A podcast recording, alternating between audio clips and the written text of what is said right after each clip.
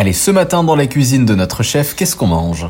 Ce matin, j'ai trouvé au marché l'autre jour, j'ai vu des magnifiques couteaux. C'est un, je sais pas si tu connais. Ouais, un- bien sûr. Voilà. Alors les magnifiques couteaux, on les ouvre, on les nettoie bien et on va, on les ouvre en deux et on les met dans une plaque. Et on met tout simplement un beurre persillé, donc comme un beurre mezzotel, hein, qu'on pose dessus, un coup de moulin à poivre, pas besoin de saler et euh, un peu de chapelure et on passe ça au four 4 à 5 minutes. Des couteaux au beurre persillé. Oh, J'adore ça. Ça fait un peu bizarre quand tu mets au four, on croit des petits zizi comme ça du beurre persillé, tu sais.